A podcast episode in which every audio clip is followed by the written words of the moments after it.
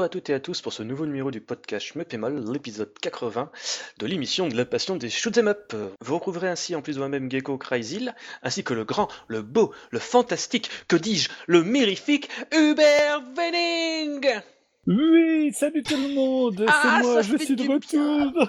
Ah, le retour tant entendu it's du héros de la légende. Ah, Ah, je suis ému, je suis ému. Six podcasts sans toi, gars, t'es enfin de retour Non, ça y est, j'ai le trac, je me casse. Salut.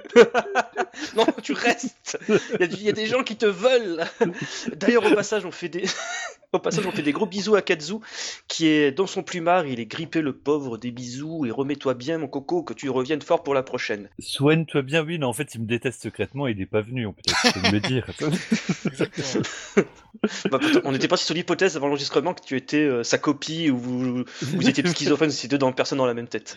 Euh, ouais, c'est ça, je suis son double maléfique, en Vous avez fait. pas le même accent quand même. C'est justement, c'est le principe du double maléfique, il a pas Ah le même oui. accent que toi. D'accord. Allez, au sommaire de ce podcast, nous allons comme d'habitude revenir sur l'actualité Shoot 'em Up bigrement chargée pour cette fin d'année, avec en bref donc des homebrews sur Master System et MSX, euh, deux Shoot 'em Up de Shining Entertainment qui vont refaire surface sur Steam avec Iridion 3D et Iridion 2, euh, Datadisk qui met en vinyle Radiant Silvergun, nous allons aussi revenir sur la sortie en boîte d'Ikaruga de Powerumi, euh, la sortie sur Switch de Sega Fantasy Euh, on va aussi parler de M2 avec la PS Engine Mini, de la Space Invader Invincible Collection, de la Darius Cosmic Collection. On va aussi un petit peu mentionner Akatu parce qu'il faut quand bien même le faire, vu qu'il est sorti il y a quelques temps au Japon en arcade.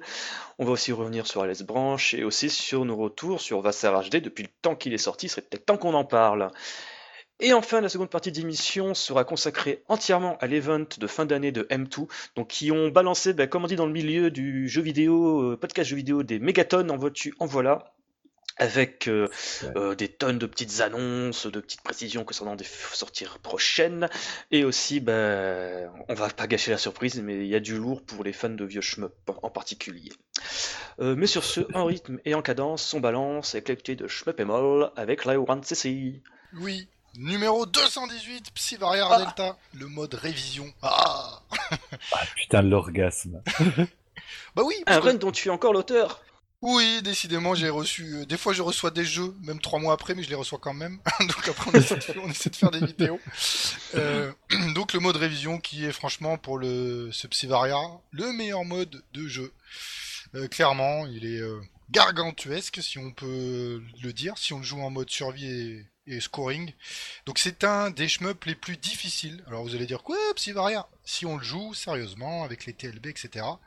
Euh, et Chou avait fait remarquer Ne serait-ce le... ne serait-ce que les stages euh, que les stages cachés Voilà. quoi qui euh, au final euh, tu sais quand tu le débloques ça, ils te font un peu tout drôle dans les mains quoi.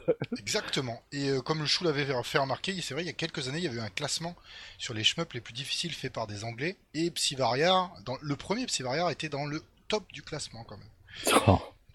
Oh la Logique. vache. Donc voilà. euh, ensuite, on a eu donc là, euh, on a eu un grand plaisir, Gecko, à le commenter tous les deux. Oh oui. Donc le 219, le Super Aidora sur PS4, joué par Deck76. Pouah, ce run de ouf. Je, je suis là là. intimement lié que ce, ce One CC n'est en fait qu'un gros CC déguisé. Oui, parce qu'on voit tout. Mais après, euh, je, je sais pas pourquoi on l'a appelé One CC en fait. Si parce que au final, ça reste que Super Idora c'est un die and retry. Et si vous connaissez parfaitement le jeu comme Deck 76, ben il y a moyen de faire comme lui en fait, euh, sans devenir euh, Master of Puppets ou du shmup quoi. Euh, mais ça reste une grosse grosse partie puisqu'il euh, défonce le jeu. Presque Bah, un jeu qui en plus pas prévu à la base pour être fait en, en, en un one shot quoi. Enfin, il te laisse l'option, tu vois, de, de prendre des respirations et tout ça. Donc, euh, se taper tous les stages, euh, Oui. là, il y a moyen que ce soit un petit peu brutal quand même, un petit peu éprouvant. Donc juste pour préciser, c'est un petit peu long, forcément, puisque c'est euh, il y a tous les stages. Euh, mais néanmoins, euh, ben moi j'adore ce jeu. Donc euh, Locomativo, merci à toi et puis merci surtout à toi Deg. Ouais, j'arrive jamais à le prononcer. Merci à toi Deg76 d'avoir fait ce euh, proposé ce One CC. Merci à toi. Et enfin, pour finir, nous n'avons parlé la semaine, le mois dernier pardon, dans le podcast, à savoir qu'il y avait des events qui commençaient à s'organiser sur le forum. Bah ça y est, c'est parti, l'event de décembre est lancé. C'est du scoring sur V5 de toi plan, euh, les premiers pas de Ikeda dans le shmup en arcade. Donc voilà, affrontez-vous sur le forum et vous aurez peut-être la chance de gagner un super lot. Oui, alors euh, V5, euh, c'est quand même considéré pour certains comme le père, euh, un des papas du Manic Shooter. Et rappelons que le jeu, dans sa version euh, japonaise, est extrêmement difficile. Ouais. même le premier loop. Donc, euh, si jamais il y a un de vos, euh, un de vous qui arrive à le terminer sur le forum, ah, s'il vous plaît, Enregistré. Oui, s'il vous Enregistré. balancez un INP en même temps, faites quelque chose, euh, qu'on puisse le commenter, parce que celui-là, franchement, il faut se le coltiner, surtout vers la fin. Mais il y a des belles progressions déjà, hein. Thomas Plan, Liv, ça, ça, ça tabasse du score. hein. Bravo, il faut continuer, messieurs. Ah, et puis ce, ce, ce binôme, quoi, V5 et puis Grindstormer, qui, qui, qui représente bah, le, les deux faces du, du, bah, du même jeu, mais qui, qui montrent vraiment le basculement du, du classique old school vers les prémices du, du, ouais, du, du, du Manic. Ça, il, il a un côté émouvant, quoi, ce, ce jeu, quoi. C'est ça. Donc très très Et bien choisi, bravo à vous pour avoir fait euh, ce scoring sur euh, V5. Sur ce, on enchaîne l'actualité du shoot'em up, tout cela après le jingle.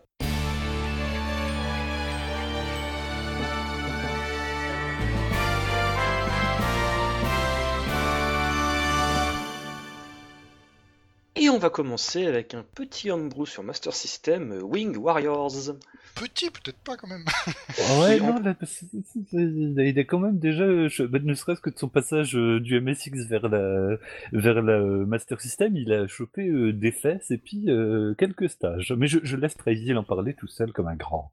Donc, à la base, ce jeu a été développé par, euh, sur la MSX Développement 15. Alors, c'est une convention chaque année de développement de MSX. Je crois qu'on doit être à la 18e, un truc comme ça.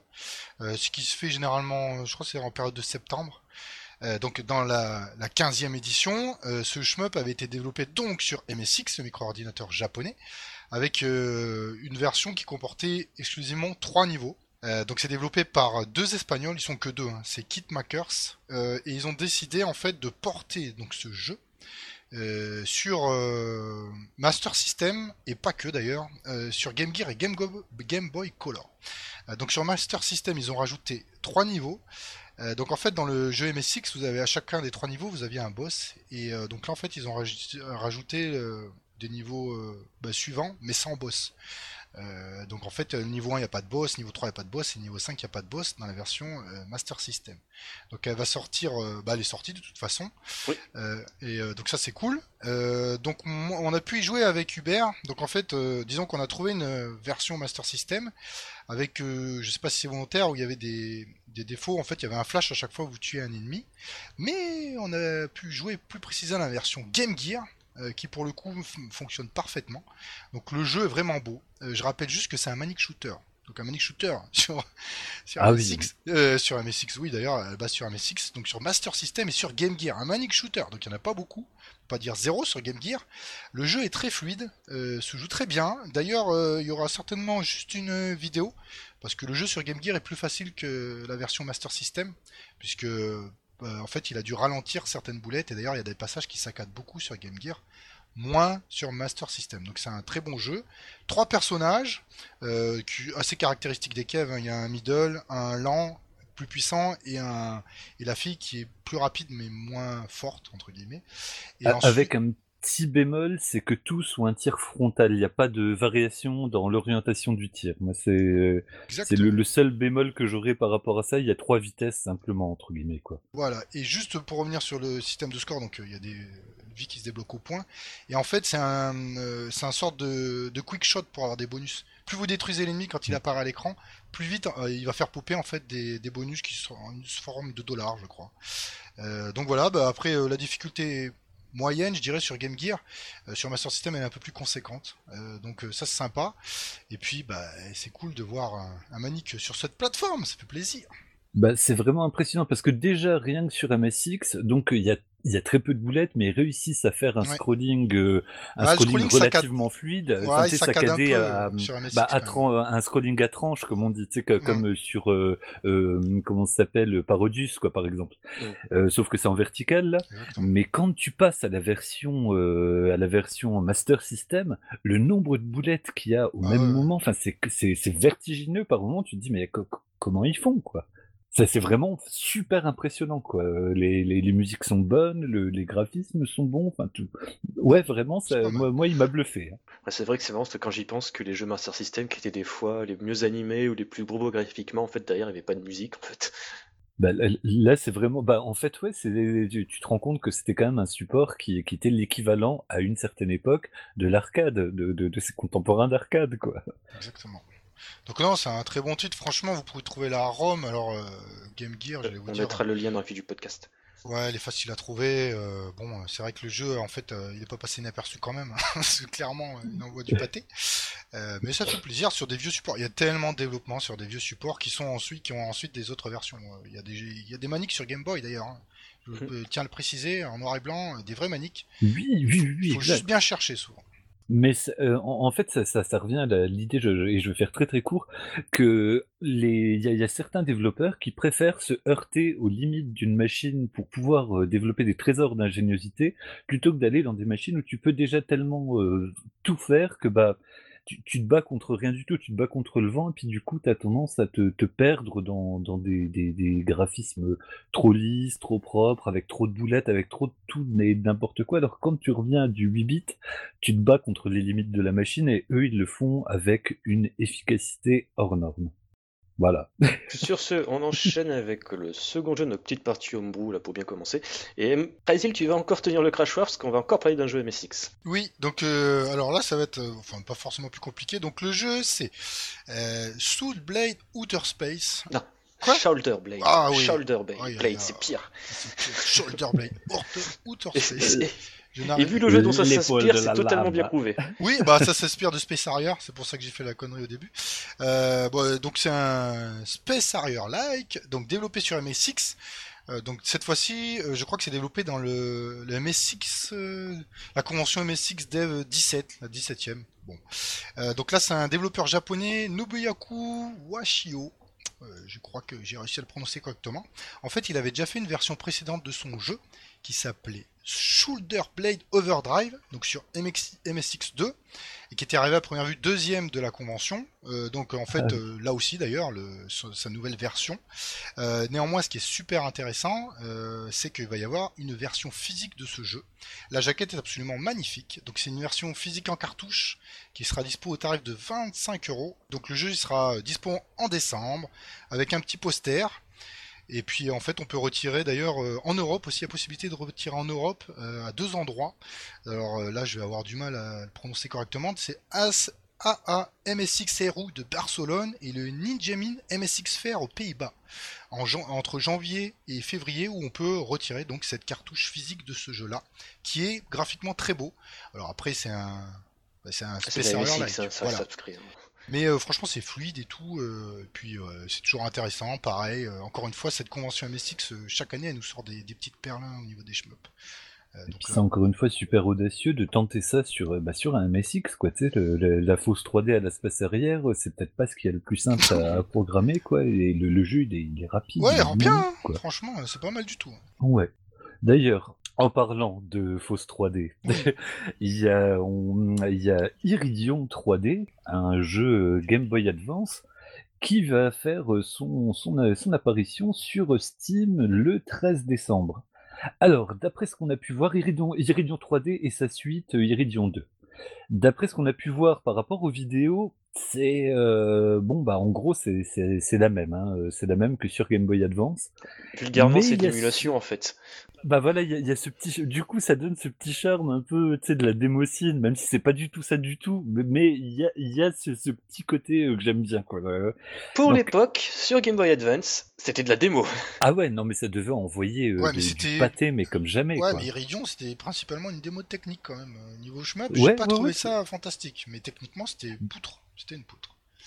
Manette, manette en main, je l'ai jamais eu, mais visuellement, là, j'ai regardé bah, du coup quelques vidéos et puis j'ai pu comparer les vidéos. Effectivement, ce, ce n'est que l'émulation, Euh, mais ouais, c'est- impressionnant. Alors après, euh, on va voir à combien ils vendent ça, parce que sinon, bon bah, moi, je me rabats sur les ROM. Hein. Ah bah si c'est euh, si c'est au-dessus de 8-9 euros, euh, Ouais, ouais, c'est même pas la peine. l'émulation GBA fonctionne parfaitement depuis des dizaines d'années. Exactement. Sans vouloir pousser au crime, mais. Oh, si vous voulez vous faire un avis avant, euh, testez-le sur GBA quand même.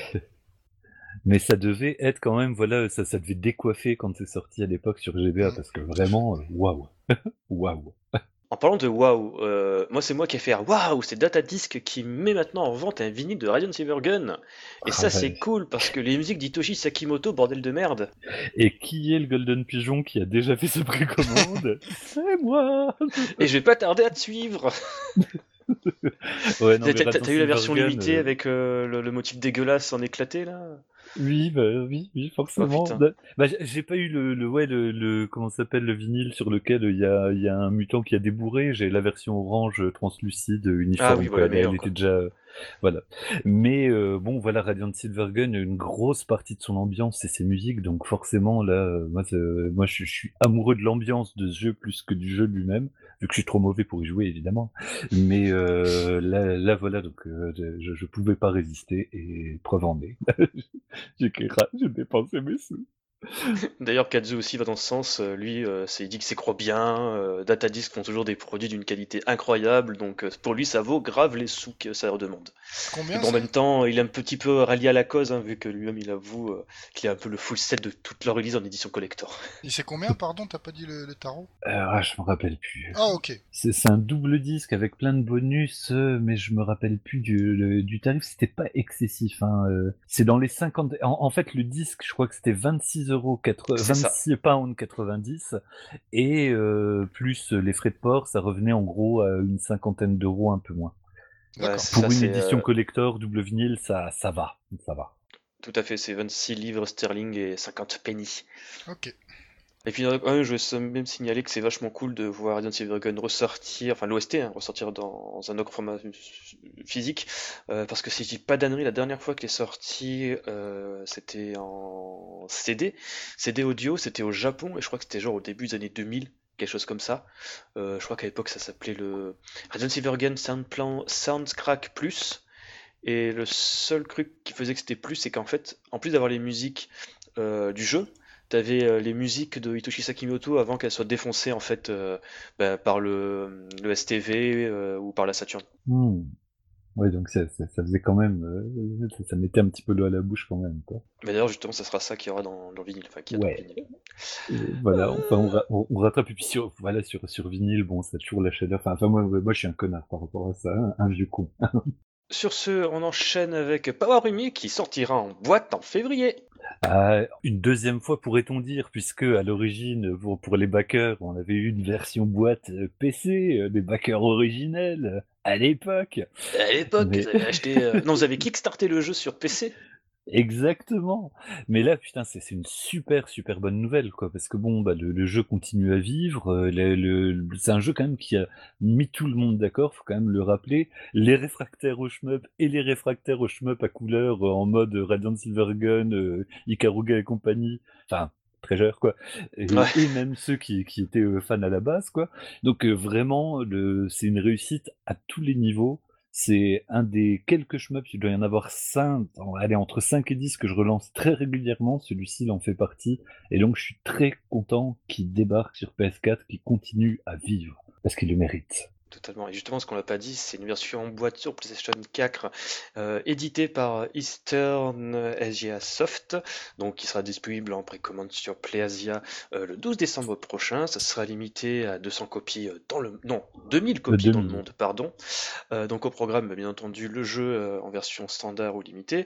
Euh, la version limitée comprend en gras une OST, un manuel, ainsi qu'un petit certificat qui dit que tu as la version X sur temps. Donc voilà, ça c'est super cool. Parce que oui, au passage, ça veut dire que d'ici le début de l'année prochaine, Power Rumi sortira sur PS4 parce que ce n'est pas encore le cas Ouais. Ouais, je vais pouvoir y jouer enfin. depuis le temps. Et tu vas te faire plaisir, mon gars, ça, c'est Oui, je pense. garantie sur facture, garantie sur certificat. Euh, tiens d'ailleurs en parlant de blagues, non c'est pas vraiment une blague, enfin presque. Euh, Il y a des choses assez mar- il y a des- il y a des choses marrantes qui en découlent. Euh, c'est Ikeruga qui va sortir en boîte sur PlayStation 4 et Nintendo Switch euh, par le biais de Nicalis. Bah ça tombe bien parce qu'il était jamais sorti euh, sur aucun support, je crois, Ikaruga. Jamais. Non? Jamais Non, non, non, je, je l'ai pas trop en trois exemplaires, pas du tout. Non, non, je ne vois pas de quoi tu parles. Ah putain. Ah les gars, on recommence à bâcher sur Ikaruga, ça faisait depuis longtemps. Euh, non, mais après, on- restons sérieux un minimum. Euh, donc oui, donc c'est bien dans le sens où en effet, euh, le jeu qui est sorti sur euh, quasiment tous les supports de la création, donc récemment sur PS4 et Nintendo Switch euh, l'année dernière, si je dis pas d'annerie, Oui. courant Oui. fin 2017-2018, euh, sortira à nouveau en boîte. Donc ça c'est bien parce que quand même il faut le rappeler, euh, la dernière fois qu'on a eu Ikaruga en boîte, ça remontait à la GameCube.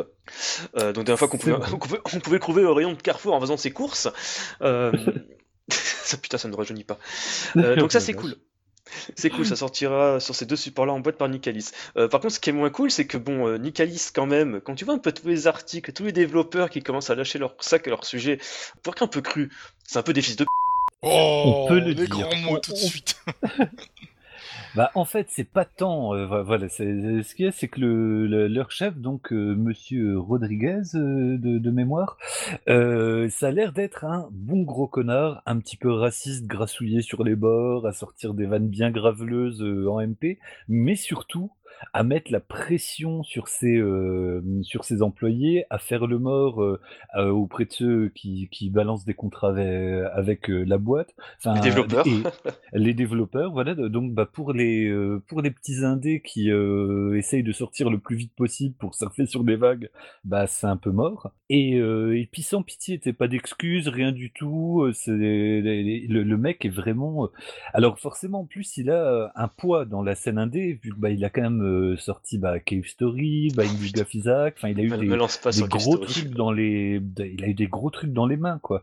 Ça fait que du coup il y en a plein qui n'osaient pas trop causer euh, parce qu'ils avaient peur de se de voilà de, de se manger des retours de flamme quoi. On en parle quand même de Cave Story où le gars, par je ne sais quel ritournelle juridique, a réussi à priver les droits euh, du jeu à Daisuke Amaya, donc le créateur du jeu à la base, oh putain. Quelle horreur. et que Non, le jeu, si je dis pas d'annerie, euh, le, le second jeu qu'a fait Pixel sur, sorti sur PC, Steam, euh, PS4 et tout, euh, je crois que c'était Blast, Frogger Blaster, quelque chose comme ça. En tout cas, une petite grenouille, c'était un petit peu, tu vois, genre, entre guillemets ça, un mec qui se fait enturluper par son boss sur lequel il arrive pas à comprendre le lang- langage qu'il parle, hein, à peu près le même délire, enfin bref. ouais ça sent un petit peu le- le- la petite euh, la petite vengeance quoi mais mais mais c'est hallucinant de voir que les mecs se- n'osent pas causer. Mais même les gars qui sont plus dans la boîte ils causent euh, en anonymat parce qu'ils ont peur des bah des ouais des, des répercussions. Donc je sais pas quel pouvoir il a le, le père Rodriguez là en question. On mais dirait Ubisoft, euh, tu sais, quand il y a des dramas bah- chez Ubisoft, pareil. Oui, ouais, ouais, ce, ce truc-là où euh, je, je sais plus, il y a pas longtemps, il y a eu des dramas analogues chez euh, chez chez, chez l'autre là, le Rockstar, ah, non? le, le- euh, non, enfin oui, il y a eu Rockstar. Ouais, en fait, il y en a partout. Ça va être c'est une industrie de merde. c'est déprimant. vidéo. non, je pensais euh, ah bon, je retrouverai pas. Le- Alzheimer, tu parles toujours des Alzheimer. dev indés, parce qu'on a eu un Ogramma récemment avec Dengen, mais on va un peu dériver. Pour celui-là, c'est quand même un gros morceau. On va peut-être juste laisser un lien dans la fiche du podcast pour les gens curieux, une petite euh, curiosité morbide qui va regarder un petit peu l'étendue des dégâts. Ouais, et non, voir je- je comment les devs de ouais, Devil Engine disent au fait, pirater nos jeux, parce que finalement on touche pas de rond, c'est mieux que vous le piratez. tu fais ok. Enfin, ouais, mais on- on pour que, les, pour que les développeurs en viennent, en viennent là, c'est bah, au, au final, c'est un peu ce qui se passe pour euh, Ikaruga en fait. Euh, là, Euh, pour- on n'est pas sûr. gros, si, ah bah, a priori, euh, il vaudrait mieux l'acheter sur le PSN parce qu'on est plus sûr que les thunes vont aller dans les poches des bons gars plutôt que de l'acheter en physique. On n'est pas sûr que les, thunes vont aller dans les poches des bons gars. Mm. Donc et puis bon, il y a, y, a y a des extraits de discussions euh, privées qui sont assez gratinés, mais encore une fois, je me dis en MP, tu vois, tu te lâches, tu, tu balances des saloperies, mais là, le mec, il y va beaucoup euh, homophobe, euh, judéophobe, enfin vraiment, il est euh, antisémite jusqu'au bout des ongles. Enfin, tu- tu- mais bon, soit, on- euh, accordons-lui le bénéfice du doute et on va dire que c'est juste des vannes graveleuses sorties de leur contexte. Mais quand tu vois la pression qu'il met sur tout le monde, alors il a fait un petit, euh, un petit post quand même de réponse en disant ouais, je suis désolé, je mets des, j'ai un humour de merde, mais si j'ai blessé quelqu'un, j'en suis profondément euh, désolé. Voilà, pardon, pardon. J'espère que vous pourrez me pardonner un jour, conclut-il. Oui, oui, quand on lui donnera les sous, c'est ça. Voilà, déjà rien que s'il s'il tenait ses engagements, qui, de- qui sortait les jeux au bon moment et qui donnait les Oh, sous, putain. ça se passerait vachement mieux à mon avis. Oh, putain, en parlant de sortir des jeux au bon moment, c'est toujours l'anus sans fleur avec euh, The 90s euh, Racing Game ou Arcade Game, je sais plus. T'en souviens, là, cette espèce de, de jeu de course indé euh, euh, très inspiré de Daytona USA 2 et de Scud Race, qui avait fait un Kickstarter, que ça avait super bien marché, et que les gars ils ont signé un deal avec Nicalis et que depuis on n'entend plus parler du jeu. C'est parti avec les sous, avec la caisse. Si, on a entendu parler du jeu, c'était pour une blague du 1er avril. ah, les bâtards. Putain, c'est immonde. les mecs, ils ont même pas honte, quoi. Puis, eh ouais, il y, a quand même un gars qui s'est fait euh, virer. Là, là je, je, retombe dessus, mais ça, ça, ça m'avait percuté parce que c'est un problème que j'ai, moi, en fait. Ils ont été euh, au Japon. Alors, ils ont dû tracer à mort et il y en a un qui est, qui est gros dans l'équipe. Et quand t'es gros et que tu marches beaucoup, parfois, bah, t'as l'intérieur des cuisses en sang.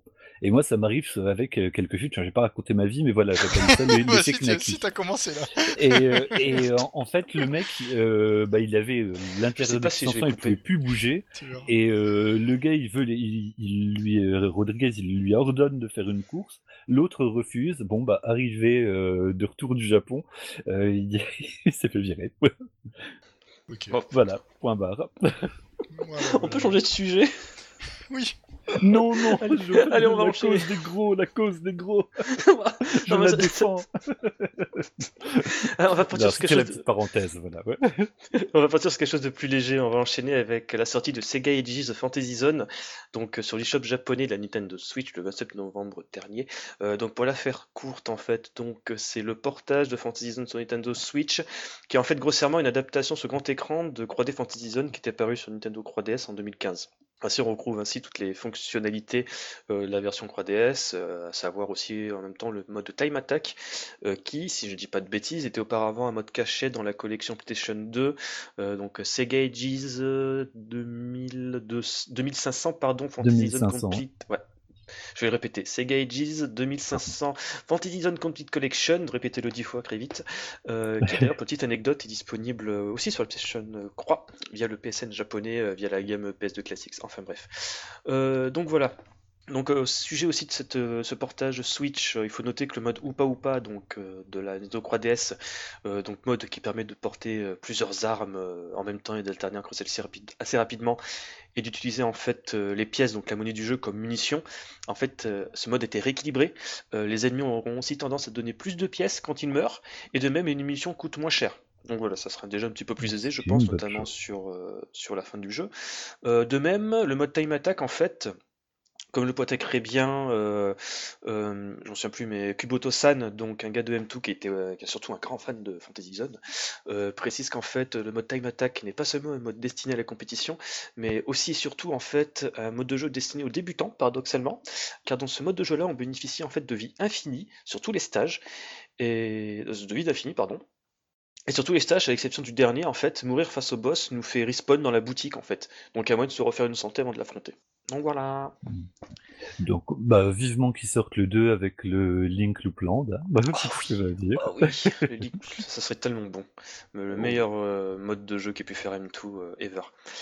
Euh, ouais, bah, justement, pas loin. En parlant de M2, on va enchaîner avec. La...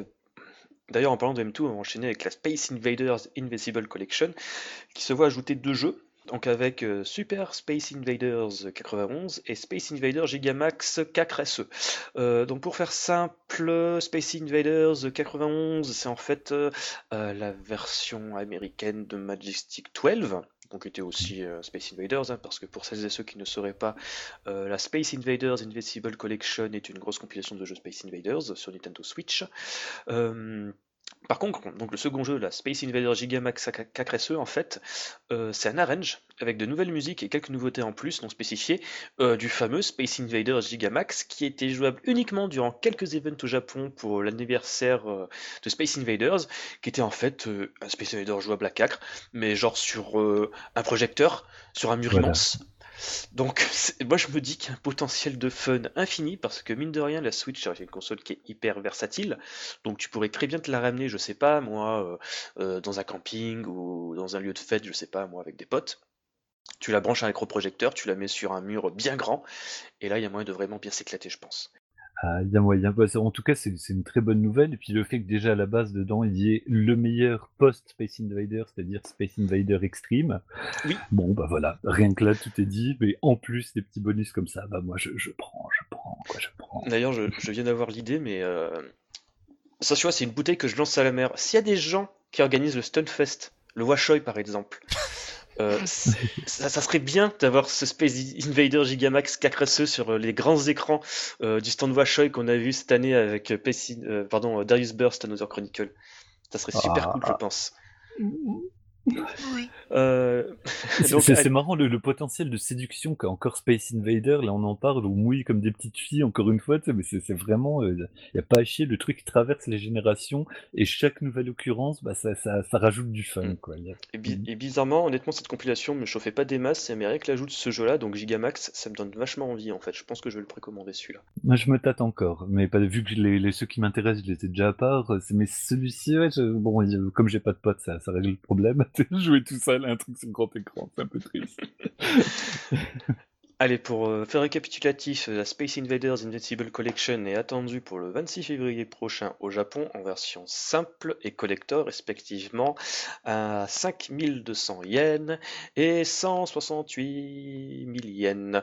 Euh, 16 800 yens. 168 000, c'est cher. Hein, ah putain, je suis fatigué les mecs, merci d'avoir corrigé ma bourde. Euh, donc pour ceux et celles qui se posent la question, mais pourquoi il y a une telle différence de prix? Parce qu'ils nous font la même, le même coup que Darius Burst, non Darius Cosmic Collection. Mon Dieu, je suis fatigué. Euh, donc à savoir l'édition standard avec euh, quelques jeux. Donc en l'occurrence dans la version standard, tu auras Space Invaders, l'original en noir et blanc, et la version couleur. Tu auras Space Invaders Part 2, donc Magic, Magic Stick 12, pardon, et ainsi le Super Space Invader 91. Avec à côté de cela le Space Invader X-Cream et le Space Invader Gigamax 4SE. par contre, si tu prends la version collector, tu auras en plus de ces jeux-là trois jeux bonus, à savoir le Space Invaders DX, Space Cyclone et Lunar Rescue, avec aussi quelques petits goodies à la con à côté pour justifier le prix enflé. Donc voilà. Ouais, parce qu'on part quand même du simple au triple, hein. c'est quand même. ça, fait, cher les trois jeux, quoi. Totalement. Euh, mais d'ailleurs, justement, en, rapport, euh, en parlant de rapport quantité-prix, euh, il y a PC Engine Mini, n'est-ce pas, les amis? Oui. Alors bon, ça, y est, elle est prévue pour chez nous, hein, le 19 mars 2020, et on a enfin la liste des jeux. Et sur cette liste de 50 jeux, bah il y en a 20, c'est des shmups, quoi. Quelle surprise La PC Engine n'est pas du tout une console de shmup. Pas du tout. Mais non, c'est une légende urbaine, voyons. Donc, bah, et puis c'est bah, évidemment quasiment que du lourd. Enfin, on a, on a les, je, vais, allez, ouais, allez, on, va les citer vite fait quoi. Erzonk, Blazing Laser, aka Gunhead, le fameux Lord of Thunder, Psychosis, qui est un peu moins bien, R-Type, Soldier Blade, donc Space Arrière. Ça, c'est pour les versions anglaises. Et en version euh, japonaise, donc on a Aldines, le Footrak Choaniki, le pas mal Dragon Spirit, Fantasy Zone, Galaga 88, Jingafukei Densetsu Sapphire, qui était déjà sorti sur PSP euh, dans une compilation euh, et compagnie, Gradius Nemesis, Gradius 2, Salamander, oh Serei Senshi Spriggan, donc euh, Spriggan Mark II, Star Parodier, Fantasy Star Soldiers, et Super Darius. Donc ça fait quand même du... Oh pardon. Et euh, voilà, le, en mode ambigu, mais qui reste quand même un shmup pédestre à mon sens, euh, Valkyrie no de Densetsu, The, Legend of Valkyrie, pardon, euh, qui, qui a une musique que j'adore personnellement.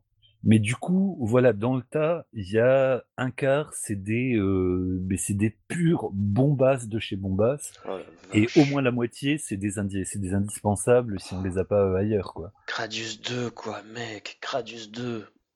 Bah oui, et puis toutes les toutes les variations avec Salamander et compagnie. Enfin, enfin là vraiment, ils proposent quand, quand même vraiment du, du mastoc parce que sur toutes les euh, mini consoles, il y a toujours moyen un petit peu de quimper. Tu vois, ah, il manque des trucs ou quoi. Mais là, pour des fans de shmup, il y a même pas tortillé. Euh. Bon, elle est un peu chère. Hein, je l'ai je l'ai vue à 100 balles à peu près. Euh, c'est dommage qu'elle soit qu'elle soit aussi chère, mais en même temps. Moi, bah, alors que j'en ai acheté aucune, hein, je tiens quand même à le dire, j'ai craqué sur aucune, mais celle-ci, eh, c'est pas impossible qu'elle atterrisse dans mon bordel. Non, mais je précise, tu dis 100 balles. Oui, oui, d'accord, mais essaie d'acheter le Saphir tout seul sur PC Engine. Il a 300 boules. ah oui, non, mais c'est, on, est bien d'accord, c'est que c'est tellement une console qui pue le collector à plein nez euh, à la base, la, la, PC Engine, que du coup là, se retrouver avec des jeux Lego où tu peux basculer dans tous les modes d'affichage, avoir des scanlines si t'as envie, avoir, enfin, euh, ouais, sérieusement, euh, voilà, ça, vaut son prix.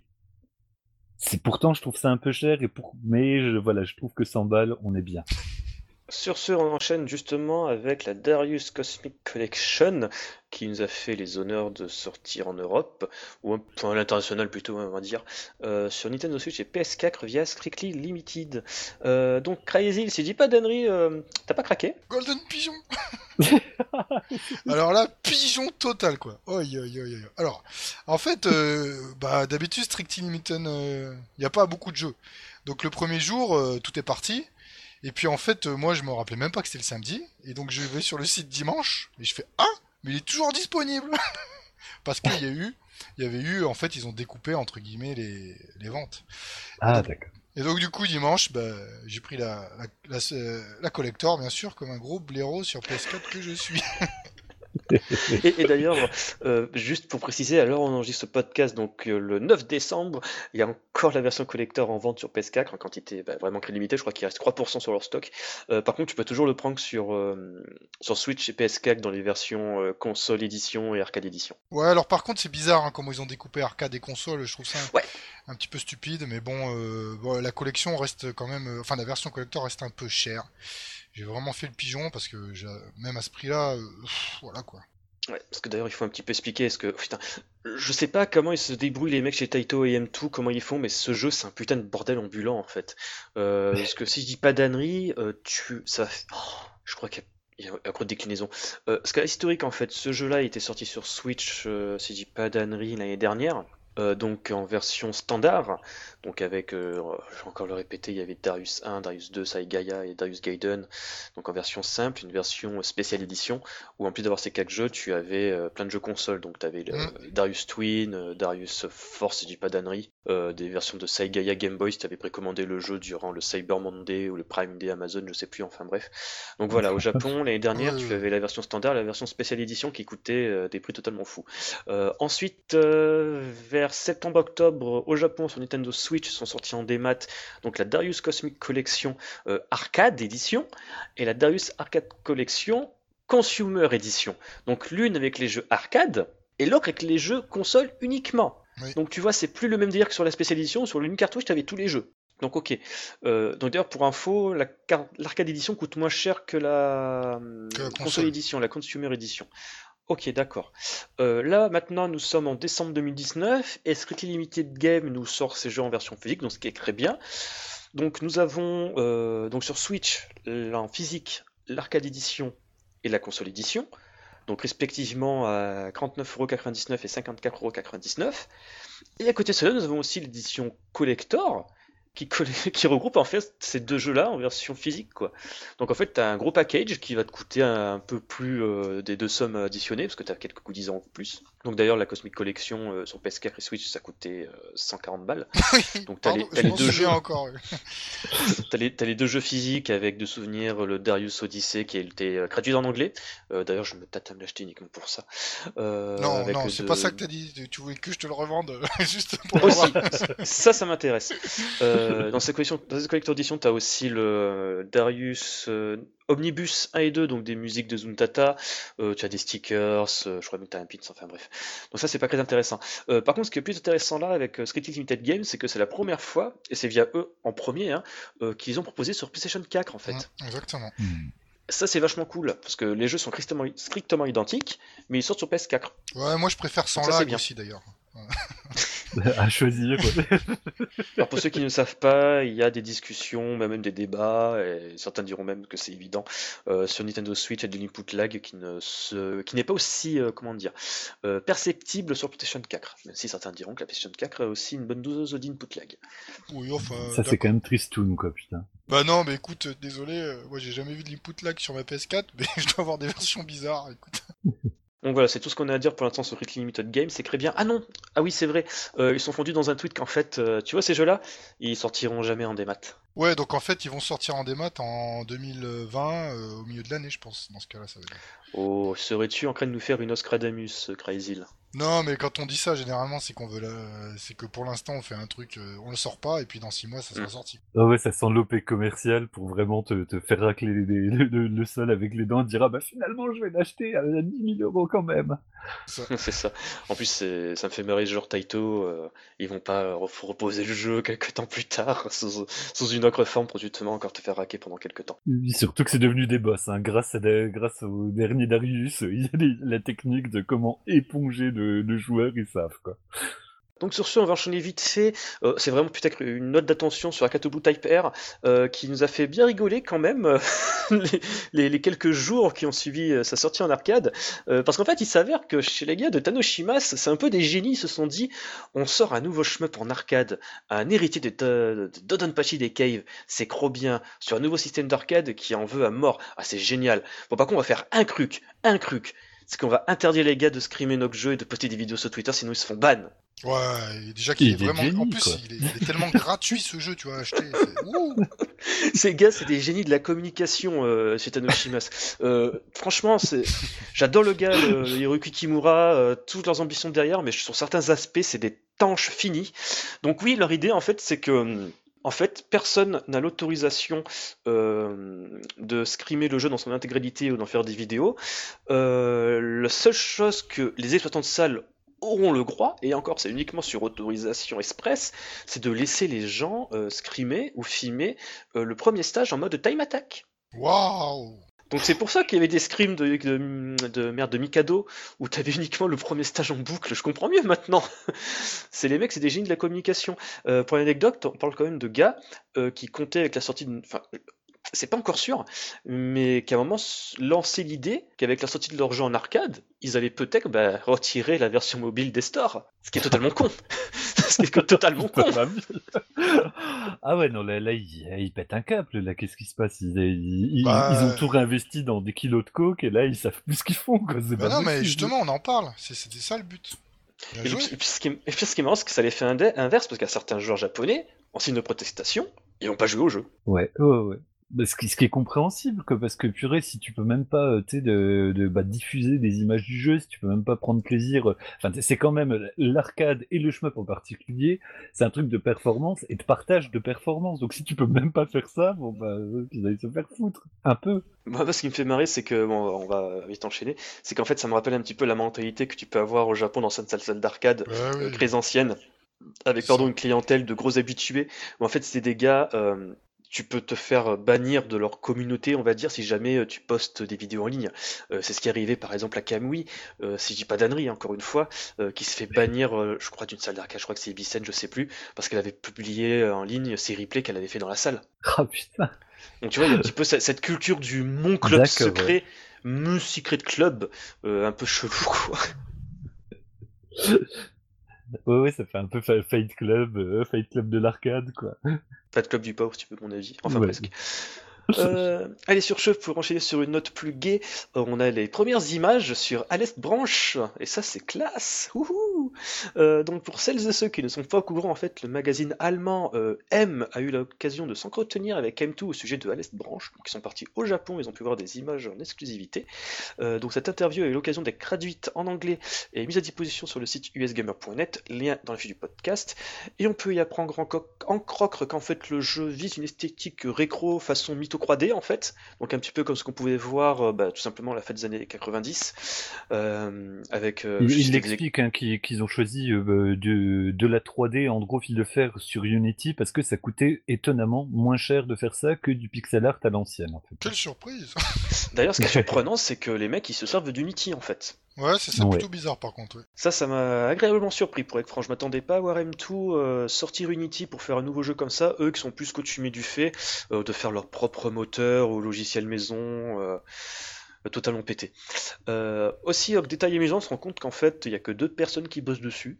Donc euh, Masato Yamanaka en tant que programmeur et euh, Takeuchi-san, donc en fait le musicos d'Alest, donc super à l'Est, GG à l'Est de souvenir. Donc tu vois un gars qui a un peu de la bouteille, ce qui est d'ailleurs assez marrant, parce que justement, comme il pointait du doigt Aima Fuyano de chez M2, qui bah, chapeaute un peu le projet, parce que c'est un gros fan de Alest, lui qui avait justement soumis son speech à Nakio Naoki Ori de M2 en même temps que Manabu Namiki allé voir en disant Et eh, au fait, euh, j'ai fait super pote avec les gars qui a fait les musiques d'Alest, on pourrait faire un truc. Donc, enfin bref. Euh, donc, justement, en fait, dans ces deux personnes-là qui bossent sur ce jeu, il y en a un qui est un débutant, donc le Masato Yamanaka, où c'est son premier jeu commercial, mais qui serait vraisemblablement un très bon joueur. Et à côté de cela, euh, Monsieur Takeyoshi, qui a de la bouteille euh, dans le, dans le monde de l'industrie du jeu vidéo. Oui, donc c'est pas trop inquiétant que ce soit un, nouveau, parce qu'il saura voir les failles en tant que joueur, il saurait voir les failles s'il y en avait, quoi. Exactement, donc à ce niveau-là, on peut être assez euh, confiant. Euh, à côté de cela, en car designer, on l'avait déjà expliqué, je pense, il y a quelques numéros, mais ça remonte à longtemps. Euh, c'est toujours Komatsu Ieji qui bosse dessus. chose par contre qu'on ne savait peut-être pas à l'époque, c'est qu'il avait travaillé à l'époque sur Flamme Zapper Kotsujin. Pas que, je crois. Hein. Il avait travaillé entièrement chez C02 Pro, je crois. Ils ont fait plusieurs shmups. Hein. Bah, je, je, sais qu'à l'époque, il avait fait apparemment pas mal de travail de design aussi de prog. Donc voilà, euh, ensuite aussi, ce qu'on apprend, c'est que Alès Branch, comme son nom sous-entend, il y aura un système d'embranchement à l'image de Concra Hardcops, comme il le cite. Donc le fait que tu pourras changer de stage et avoir une influence sur le déroulement et l'histoire du jeu. Donc voilà. Euh, ensuite, euh, note amusant, c'est que en fait, entre Naoki Ori et Aima Fuyano, il y a deux points de vue sur la sortie. Il y en a un qu'en tant que CEO PDG d'une société aimerait le voir sortir pour mars 2020, ce qui colle un petit peu à la fin de l'année fiscale. Et Locke qui dit bah j'aimerais juste qu'il sorte en 2020 en fait, ça serait bien. oui. Donc voilà. Tout ça qui se conclut avec justement un trailer qui serait prévu pour la fin décembre.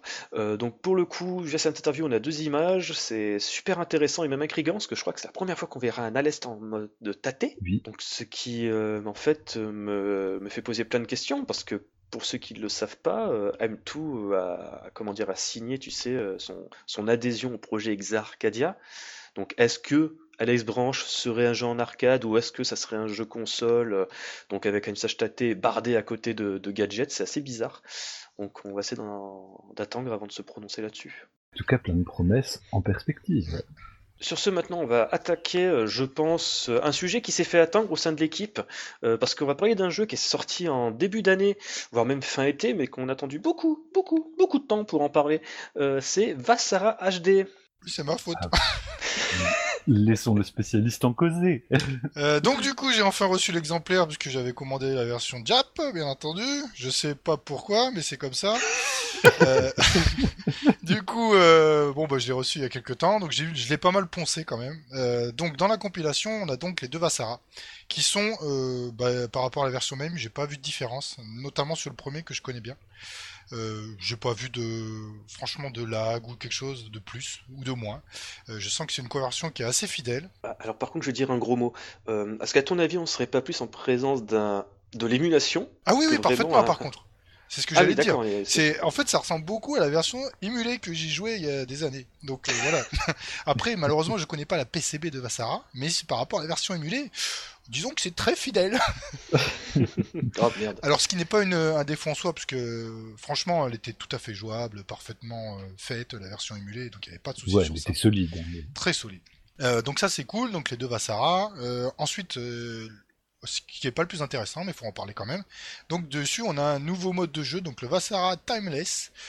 Bon, euh, on, va, on, va, essayer d'y aller doucement. Euh... Je, je, peux quand même rappeler que l'idée derrière ce mode de jeu, c'est de, de, faire un shoot euh, de souvenirs jouable à 4 avec tous les personnages de Vassara et potentiellement tous les boss en procédural. C'est ça. Bon, euh, alors au final, Donc, je vois Hubert qui se marre rien qu'à l'énoncé de ce. Oui et non, parce que vous allez voir, il y en aura peut-être un OneCC quand même de, de la première vague.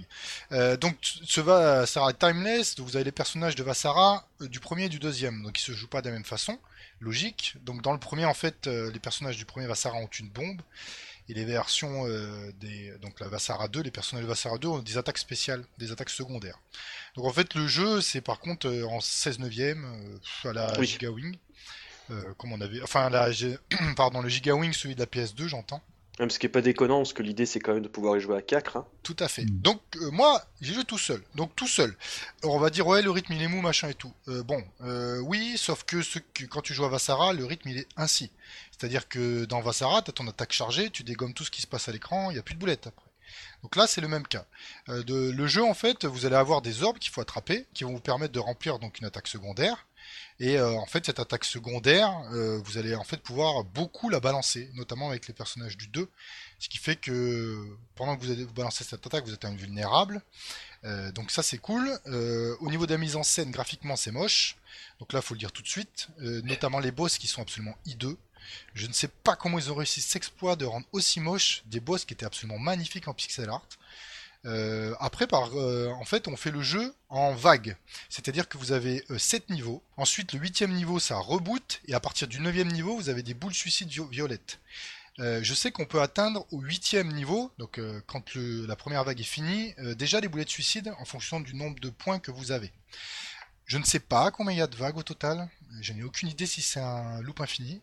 Euh, donc le jeu est intéressant euh, euh, au milieu du, premier, de la première vague, j'ai envie de dire. Le quatrième ou cinquième niveau, où là il y a quand même pas mal de boulettes. ils ont conservé l'esprit de charge de Vassara. Si vous topez un ennemi, vous faites repousser. donc tout seul c'est sympa, mais on s'ennuie un petit peu quand même, parce qu'il n'y a pas tant de boulettes que ça. Je pense qu'il y a deux ou trois, ça doit être Fandar quand même, mhm. avec les combinaisons possibles. Tout seul, disons que c'est moyenasse. Mais c'est pas non plus la, le truc horrible que j'ai vu, j'ai pas trouvé que c'était si horrible que ça. Alors peut-être tu vas avoir un autre avis Hubert, mais bon, euh, j'ai fait deux trois parties, euh, j'ai pas passé un mauvais moment, j'ai pas passé un excellent moment, mais c'était pas mauvais, c'est déjà pas mal. bah, moi je l'ai honnêtement, je l'ai à peine effleuré et euh, le, seul truc qui m'a marqué, c'est que euh, moi, j'ai juste joué aux versions arcade pour voir, tu vois, s'y tourner. Euh, et puis après, je l'ai, mis de côté parce que effectivement, je, bah, c'était les, les, versions émulées, quoi. C'était, vraiment euh, sur MAME à la rigueur, j'étais, ben, j'étais plus à l'aise pour y jouer, quoi. Donc, de, c'est pour ça, je, je, vais me taire là-dessus parce que j'ai pas un avis éclairé sur la question. Non, mais après, Vassara, le truc, c'est que tout le monde l'a attendu cette compilation, mais ceux qui ont jamais joué à Vassara, je suis désolé pour eux, ça va pas du tout leur plaire. Parce que Vassara, bah, c'est un rythme spécial, c'est pas du tout un mani comme on entend, ça a absolument rien à voir avec un cave.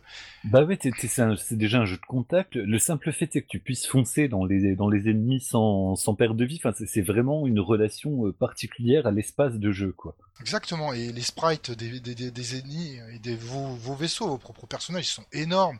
Enfin, c'est les boulettes elles peuvent fuser à une certaine vitesse, mais c'est un jeu pur de timing. Vous chargez l'attaque spéciale, vous balancez, ça enlève tout à l'écran les boss, euh, vous faites pareil, et c'est comme ça que vous les défoncez. C'est un jeu en par cœur avec uniquement du timing. Donc ceux qui s'attendaient à faire des, je sais pas, des, du bullet herding de ouf, euh, de faire, euh, de passer entre les boulettes à Vassara, vous essayez, essayez de faire ça, vous allez crever direct. Ouais, c'est pas, du tout, ce style de Manic Shooter. Donc on retrouve ça, moi j'insiste dans le timeless, puisque c'est le même rythme. Alors il y en a certains, ils ont dit c'est tout mou. Bah oui, mais Vassara c'est comme ça en fait.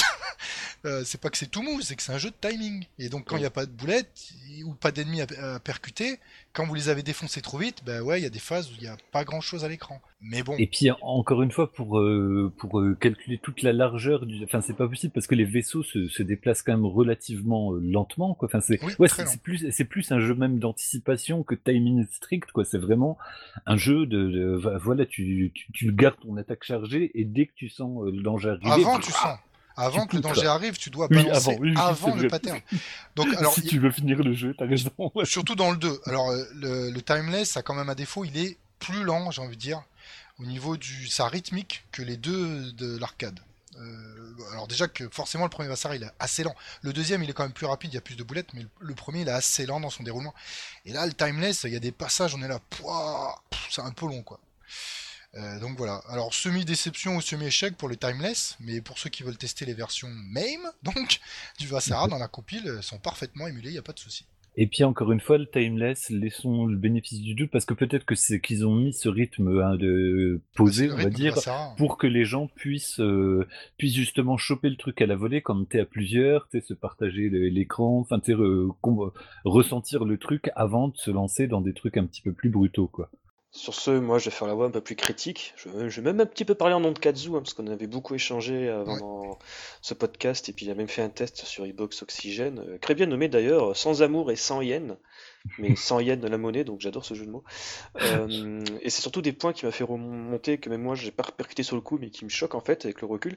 C'est qu'en fait, euh, Vassara HD, c'est une compilation qui, quand on, parle d'émulation, et que même Hubert dit c'est moins confortable que MAME, c'est qu'en fait, il y a, par exemple, il y a, de souvenir, il n'y a pas de safe state, euh, il n'y a pas de mode entraînement. Euh, le leaderboard est limité à 10 ancrés. Ouais, Donc ça, si tu n'apparais pas dans les tops mondiaux, bah, tu peux pas vraiment te souvenir de ton score. Mm. Euh, de même, le mode bah, justement timeless euh, a un petit souci, on va dire majeur, c'est qu'en fait, bah, quand tu meurs, le game over est immédiat. Euh, tu n'as aucun moyen de savoir quel score t'as fait, sauf si tu as fait une vidéo ou une capture d'écran au moment où tu te prends une bastos. Bah, c'est bizarre ça, moi je l'ai le score. Tu l'as? Ah, ça Ah peut-être ouais, est c'est- patché alors. Tu as un leaderboard pour le timeless. Parce Ah que non, moi le- j'ai pas de leaderboard, je joue pas en ligne, mais si je joue pas en, euh, comme je joue jamais en ligne, moi euh, game over, timeless, j'avais mon score. Et même je, je- le score il défile et je vois même le nombre de, de général Mais quand tu meurs, tu, tu le vois? Quand Ah tu oui meurs? Bah Autant non, quand- moi, non, je le vois le- le- au tableau de score juste après. Ah oui, mais En tu le vois pas quand, quand tu meurs, tu ne le vois pas. Ah, je sais pas, j'ai pas fait attention, mais comme tu le vois, euh, en fait, tu meurs, euh, t'arrêtes les crédits et direct, t'as le, le score qui, le score qui défile avec le tableau. Et là, tu vois le tien en surbrillance. Ah bah autant pour moi, alors ça a dû être patché. Non, alors je sais pas si c'est patché ou peut-être qu'il y a des différences, mais euh, quand tu joues en ligne, peut-être qu'en ligne, il apparaît pas du tout. Mais si tu joues hors ligne, moi je l'ai. Ok, autant pour moi. Euh, moi personnellement, bah, pareil Cuber, j'ai acheté ce jeu, mais d'ailleurs tu sentais qu'il y avait un loup parce qu'en fait, euh, le, jeu- le moment de sa sortie ou un peu avant, il bradait le jeu à moins 50% en sachant que le jeu de base il coûte 10 balles. Donc quand tu sens qu'un jeu est même pas encore sorti, qu'il commence à te le brader à moins 50% pour 5 balles, tu commences à dire, ouais d'accord, il y a quelque chose qui se crame. Et ouais, quoi, j'ai mis ma- mon billet euh, sans vraiment m'attendre à quoi que ce soit. J'ai pas été déçu, sauf que bon, c'est clair que, oh putain, quand t'as l'habitude au portage de M2, euh, ou même à des Ah bah choses, on va dire, un peu plus en règle, comme les portages Cave en règle générale à l'époque de la 360. Mais waouh, qu'est-ce qu'on en est loin! Oh là là, l'introduction où les gars ils se sont cassés le cul à te faire un jardin japonais sous Unity, ça met des plombes et ça sert à rien doc, mais tu te dis waouh! Non, sans déconner, vous avez gaspillé du temps et de l'argent sur ça les mecs! Waouh! Ouais, mais Gecko, ça te les fait à 2,50 chacun les Vassara. Si Ah veux. oui, non mais c'est sûr, à ce niveau-là, il n'y a pas de critique à avoir et je sais que les sous iront en partie chez les ayants droit. C'est super cool à ce niveau-là. C'est pas, j'ai, on va dire, j'ai meilleure conscience quand j'en sur même comme un connard. Euh, Tu vois, mais- franchement, je préfère acheter Vassara HD que Nicalis avec sa boîte de merde pour Icaruga, tu vois. Mais non, au moins l'argent il va quelque part. Non, hein, mais c'est vrai, vois. c'est le- là-dessus, je te rejoins euh, complètement. Quoi, c'est, c'est juste que c'est vrai qu'il y a un petit arrière-goût de, de, de, bah, de- de- il, ma- il manque un truc, quoi. Bah vous, vous attendiez euh, un truc de ouf, mais moi j'étais hype parce que je savais que c'était juste les deux Vassara, ça me suffisait, tu vois. mais si c'est vrai que si tu t'attendais à, je sais pas, une reformulation de Vassara, c'est mort. Je m'attendais pas à une reformulation parce que quand je voyais le pedigree des développeurs brésiliens, Ouais. je savais qu'il fallait pas non plus m'attendre au, au truc de fou que nous font les Japonais en temps normal. Je m'attendais, tu vois, à un truc, euh, on va dire standard. Mais voilà, rien que le fait qu'il y a certaines options qui semblent naturelles dans un shmup, euh, dans une compilation de shmup maintenant n'apparaissent même pas, tu fais ouais, bon, putain, les mecs, waouh. Rien, rien que les modes training, c'est vrai que c'est, c'est, c'est quand même un gros, gros point négatif. Surtout Reste sur le voilà, 2. moi, c'était un achat de principe. Ouais, bah, tu vois, là, surtout sur le 2 où je l'avais Si t'as pas de training, je- franchement, euh, tu t'en verras pas le bout, quoi. Il est Non, mais en plus, dur. bah, je me dis, oh, allez, une petite partie A, on va aller jusqu'au niveau 3. Quoi, niveau 3 sur le 2 Tu fais le niveau 1 et t'es mort déjà, hein, si tu connais pas le 2. non, mais c'était trop ça, c'est genre, bah, bon, ok. Bon, j'avais oublié. Allez, sur ce, on va se faire une petite pause qu'on approche l'heure quand même d'enregistrement. Donc on va s'écouter une piste Death Raid histoire de se mettre en jambe pour la seconde partie qui sera en- bah, entièrement dédiée à M2, encore une fois. Euh, Non, on, on les vénère Nous pas. n'avons ces pas d'action chez M2, je tiens à le préciser. Pas Putain, encore. ouais, pas encore. Faudrait qu'ils rentrent en bourse déjà. Allez, à tout de suite.